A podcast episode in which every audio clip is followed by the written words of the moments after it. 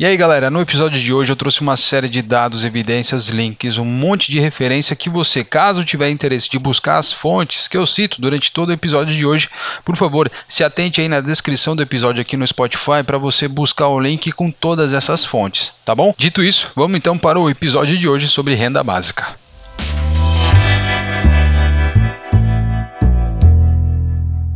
E se der o peixe para as pessoas mais humildes, for na verdade muito mais eficiente do que ensiná-las a pescar. E se der um dinheiro na mão dos mais humildes, for mais eficaz que ensiná-los sobre empreendedorismo, exigir algum voluntariado ou colocá-los em um emprego qualquer. Meu texto de hoje é sobre o preconceito com as pessoas que vivem abaixo da linha da pobreza e como a nossa mania de achar que sabemos como resolver o problema dessas pessoas acaba gerando no fim exatamente o efeito contrário. Toda essa mística sobre ensinar a pescar ou não traz um caráter aí inspirador, mas também esconde um fundinho de egoísmo, principalmente quando o assunto é distribuição de renda. Muito aí desse discurso vem de pessoas que querem a melhoria social e o melhor do nosso país da melhor forma possível. E digamos, eles não estão errados. Todos que trabalharam a vida toda para construir o que construíram refletem nos outros os seus padrões de desempenho. Nada mais justo do que esperar que o outro trabalhe tanto quanto eu trabalhei, costuma pensar pessoas assim. O ponto que eu quero trazer aqui nessa história toda é a perspectiva e o contexto da pessoa que é assistida. Somente no Brasil, um em cada quatro brasileiros vivem com menos de 420 reais por mês, ou seja, vivem na extrema pobreza. A primeira coisa que vem na cabeça da maioria das pessoas é que o pobre não sabe lidar com dinheiro.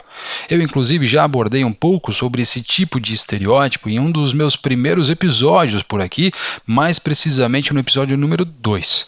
Inclusive, a ideia de criar uma política de transferência de renda direta para as pessoas em condições de extrema pobreza é uma pauta até recorrente, inclusive dos últimos anos.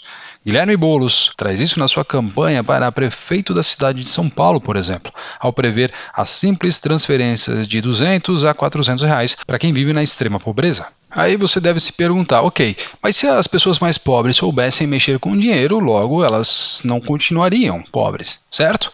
Errado. Muito da nossa visão pouco consciente sobre a vida dessas pessoas é induzir que elas gastam seu dinheiro com superficialidades, dado ao seu contexto de vida. Sei lá, gastos com fast food, celulares, bebidas ou cigarros, o que não é verdade. O que já se discute desde o pós-guerra e o que o Boulos, por exemplo, está apostando quando olha para a faixa mais pobre da sociedade é o que muitos já comprovaram mundo afora. Receber dinheiro grátis não torna as pessoas mais preguiçosas. Muito dessa conversa toda é baseada na renda básica, uma estratégia de política pública que permite a todo cidadão receber um valor mensal que permitirá ter aquilo que é seu de direito acesso à comida, à água, à luz, entre outros direitos básicos visto na Constituição. E repare aqui que eu estou falando de direito constitucional e não algum tipo de mamata, ok? Há anos é possível olhar aí para a demagogia de políticos que acham que conhecem a realidade das pessoas mais pobres da população. O melhor programa social é emprego, já dizia o neoliberal Ronald Reagan, frase tão fortemente falada aí nas últimas campanhas. Muitos desses políticos acabam criando programas complexos de assistência com pilhas de formulários, sistemas de inscrição e um exército de inspetores, todos girando aí em torno de um princípio inclusive bíblico. Abre aspas. Aqueles que não quiserem trabalhar também não vão comer. Ou seja, nos últimos anos, muitas iniciativas assim foram ancoradas no fator emprego, exigindo que os beneficiários dos programas se candidatem a vagas, inscrevam-se em programas de retorno ao trabalho e cumpram horas de serviços voluntários. Jornais como The Economist ou a Bloomberg, por exemplo, já apontaram que a transferência de dinheiro direta para essas pessoas que vivem na extrema pobreza é muito mais eficaz e barato que criar programas complexos de assistência social, por exemplo. A conclusão dessas matérias e entre outras pesquisas já lançadas nos últimos anos é que a distribuição de renda para as pessoas menos favorecidas influenciam diretamente na redução da criminalidade, na mortalidade infantil, desnutrição, gravidez na adolescência, falta às aulas e inclusive aponta melhorias na, nos resultados escolares, no crescimento econômico e na igualdade de gênero. Tudo isso pode ser visto também numa matéria da Bloomberg de 2013, que fala como a transferência de dinheiro como ação na luta contra a pobreza é evidenciada como algo extremamente efetivo. Em uma outra pesquisa publicada pela Universidade de Manchester, os pesquisadores resumiram os benefícios desses programas de transferência de renda direta da seguinte forma: as famílias fazem bom uso do dinheiro. A pobreza diminuiu. Há diversos benefícios de longo prazo para a renda, para a saúde e a receita e impostos. Os programas custam menos que as alternativas. Do Brasil à Índia, do México à África do Sul, programas de transferência de dinheiro se tornaram bastante populares nos países mais pobres do mundo, alcançando aí mais de 110 milhões de famílias atendidas em 45 países diferentes. Aí, olhando tudo isso, fica a pergunta: para que mandar funcionários de programas de assistência social em vans quando é muito mais fácil e eficaz dar seus salários, entre aspas, diretamente para os pobres, uma vez que dar dinheiro diretamente nas mãos dessas pessoas já é o suficiente? E a educação? Bom, se você pensa que a educação é a resposta mais certeira para tirar as pessoas da extrema pobreza, melhor segurar a tua onda aí, meu caro. E para tentar entender essa situação, trago também mais dados e evidências.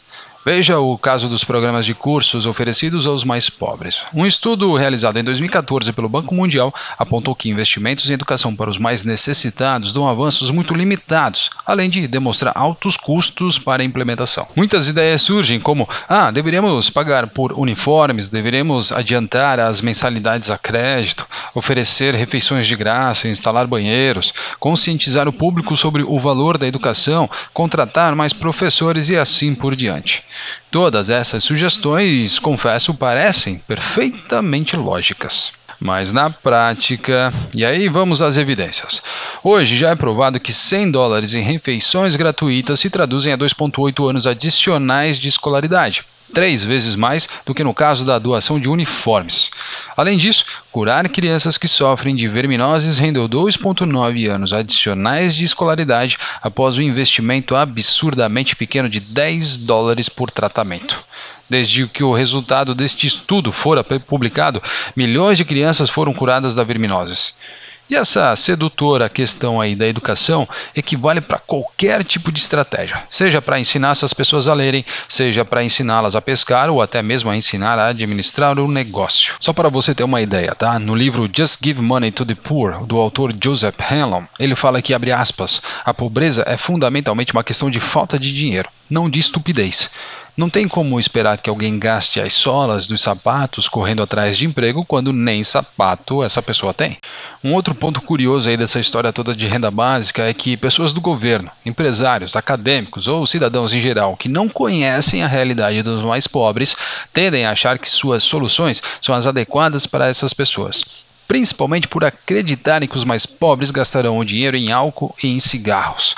Uma grande pesquisa do Banco Mundial demonstrou que em 82% de todos os casos estudados na África, na América Latina e na Ásia, o consumo do álcool e do tabaco na verdade diminuiu.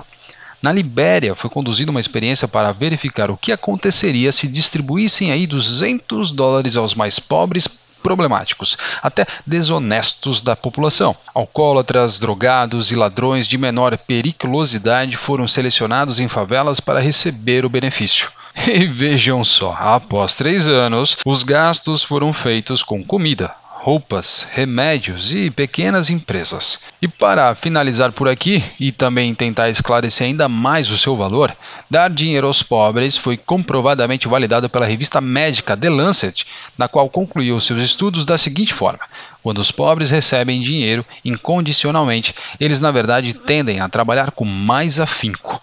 Mesmo com tantas evidências, o velho argumento de que pobreza é uma questão de preguiça está sempre voltando aí às pautas do nosso cotidiano, infelizmente. Para finalizar aqui, assim como disse Nancy Birdsall, presidente aí do Centro para o Desenvolvimento Global em Washington, lá em 2010, abre aspas, transferências de dinheiro não são a solução para tudo. Esses programas não vão construir pontes nem trazer a paz mundial, mas realmente fazem uma enorme diferença.